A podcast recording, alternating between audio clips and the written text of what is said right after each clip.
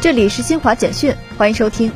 国家统计局服务业调查中心和中国物流与采购联合会三月三十一号发布的数据显示，三月份中国制造业采购经理指数 PMI 为百分之五十一点九，非制造业商务活动指数和综合 PMI 产出指数分别为百分之五十八点二和百分之五十七点零，三大指数连续三个月位于扩张区间，我国经济保持企稳回升势头。为期四天的博鳌亚洲论坛二零二三年年会，三月三十一号下午在海南博鳌落下帷幕。来自五十多个国家和地区的约两千名嘉宾参会，分析亚洲和世界形势，凝聚合作发展共识。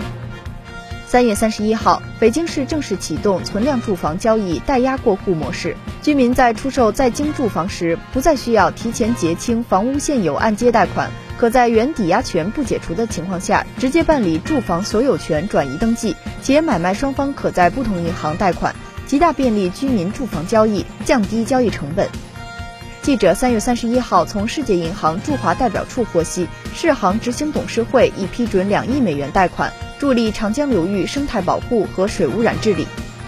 以上由新华社记者为您报道。